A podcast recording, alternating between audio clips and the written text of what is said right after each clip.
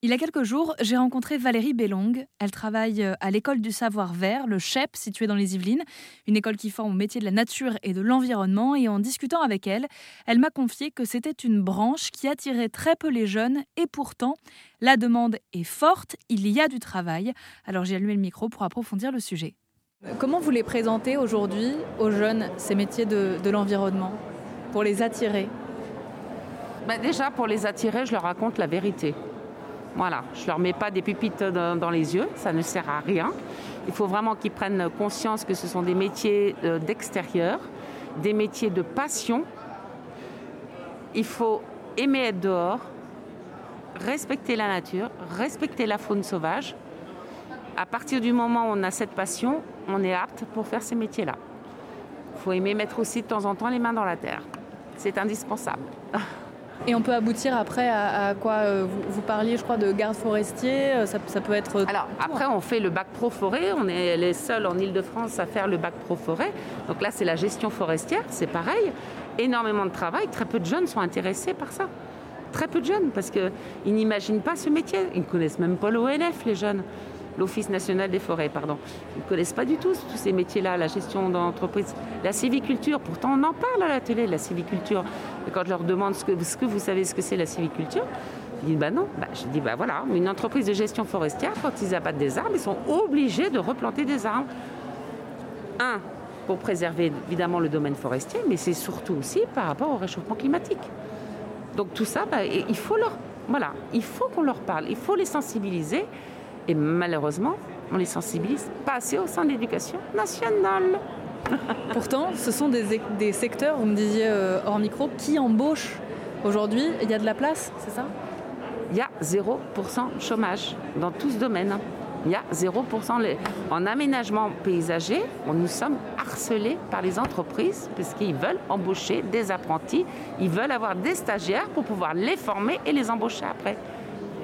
Donc c'est vraiment des métiers porteurs, des métiers d'avenir, des métiers où on peut travailler dans le monde entier, parce que la nature, l'aménagement paysager, la gestion des milieux naturels sont des métiers dans le monde entier. Il faut aimer voyager, il faut avoir euh, envie de croquer la vie à pleines dents et, de partir dans la nature et de, travailler euh, dans tous les pays. Et ce sont des métiers, si on reste toujours à la même place, on fera toujours la même chose et ce ne sera pas intéressant. Par contre, si on bouge régulièrement, eh ben là, on va faire beaucoup de choses. On va toujours avoir soif d'apprendre et ça sera enrichissant. Euh, rapidement, quels sont les, peut-être les avantages, les inconvénients de, travailler comme ça en extérieur au contact de la nature? À quoi à quoi faut s'attendre? Les avantages. Alors on va dire que les avantages, ce sont des métiers où nous sommes à l'extérieur, en plein milieu de la nature, loin euh, du stress, loin de l'énervement des, gens. Euh, donc, nous sommes zen, nous sommes, voilà, on travaille au cap, on travaille en équipe, ça c'est sympa aussi travailler en équipe, pas assis derrière un bureau, derrière un ordinateur. Donc travail d'équipe, ça c'est vraiment très agréable aussi. Ce sont aussi des métiers où on peut très bien travailler dans le public comme dans le privé.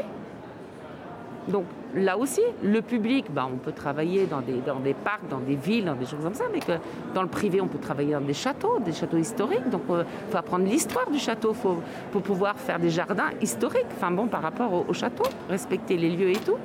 Donc c'est ça qui est passionnant.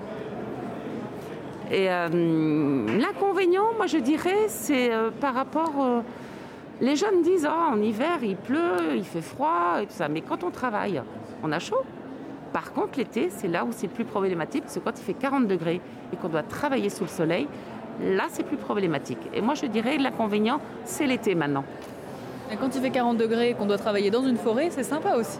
Ah, là, voilà. Euh, quand on est garde forestier ou quand on travaille dans une entreprise de gestion forestière, ça c'est sûr que c'est très sympa, c'est très agréable. Mais cela étant dit, dans les autres métiers de la nature et de l'environnement, c'est l'aménagement paysager, la gestion et protection de la nature, de la faune sauvage et tout ça. Bon, après, on travaille. Les entreprises sont intelligentes. Hein. On travaille plutôt le matin, on termine plutôt le soir.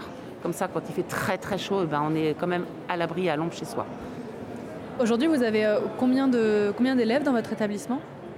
À l'heure actuelle, on a une moyenne de 350 élèves. Donc euh, voilà, à partir de la quatrième jusqu'au BTS, nous accueillons tout le monde. En alternance notamment, c'est important de le préciser en, alternance, c'est à partir de 15 ans quand même. Hein. C'est pas la quatrième, ils sont un peu jeunes. Hein. Donc la quatrième, troisième, c'est la quatrième, troisième agricole, bien entendu, pour découvrir à la fois tous les métiers en agriculture. Euh, cette école du savoir-vert, si on veut en savoir plus, il y a donc des portes ouvertes dans les Yvelines le samedi 13 mai. Qu'est-ce qu'on découvrira? Alors, ce sera une journée de détente complète sur notre site où ils pourront faire plein d'ateliers, découvrir par exemple, euh, on va dire dans notre laboratoire, euh, il y aura une découverte, décortiquer une pelote d'hibou, et découvrir qu'est-ce qu'ils ont mangé, c'est quoi les os. Bon, ça c'est en, laboratoire. Après, il y aura des activités à l'extérieur. Il y aura euh, le, stand de l'élagage, le stand de la gestion, la foresterie. il y aura le, euh, les BTS Gestion et Protection de la Nature qui vont présenter euh, leur projet PIG. Il y aura, voilà, il y aura énormément de choses. Et euh, on est entre Montfort, Montfort la Maurie et, et pour Chartrain. On est en pleine nature sur 21 hectares. Une dernière question sur le type d'élèves que vous avez. Est-ce que la nature, l'environnement, ça attire autant les garçons que les filles?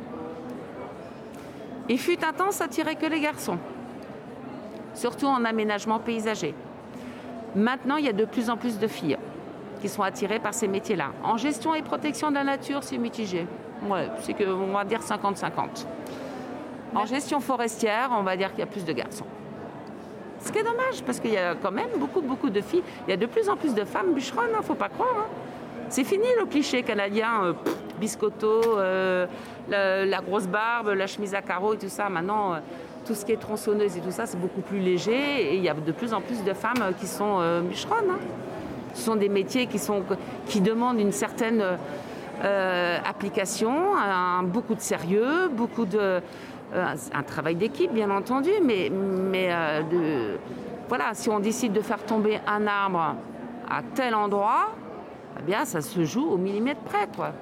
Donc, euh, on va dire que les femmes sont peut-être un peu plus consciencieuses là-dessus. Merci beaucoup. Je vous en prie. Après, c'était sur le ton de l'humour, hein, l'interview. Le CHEP, ou l'école du savoir-vert, se situe dans les Yvelines. Elle forme au métier de la nature et de l'environnement et proposera des portes ouvertes les prochains samedis, notamment le samedi 15 avril, 13 mai ou encore le samedi 10 juin. Pour en savoir plus, rendez-vous sur erzen.fr.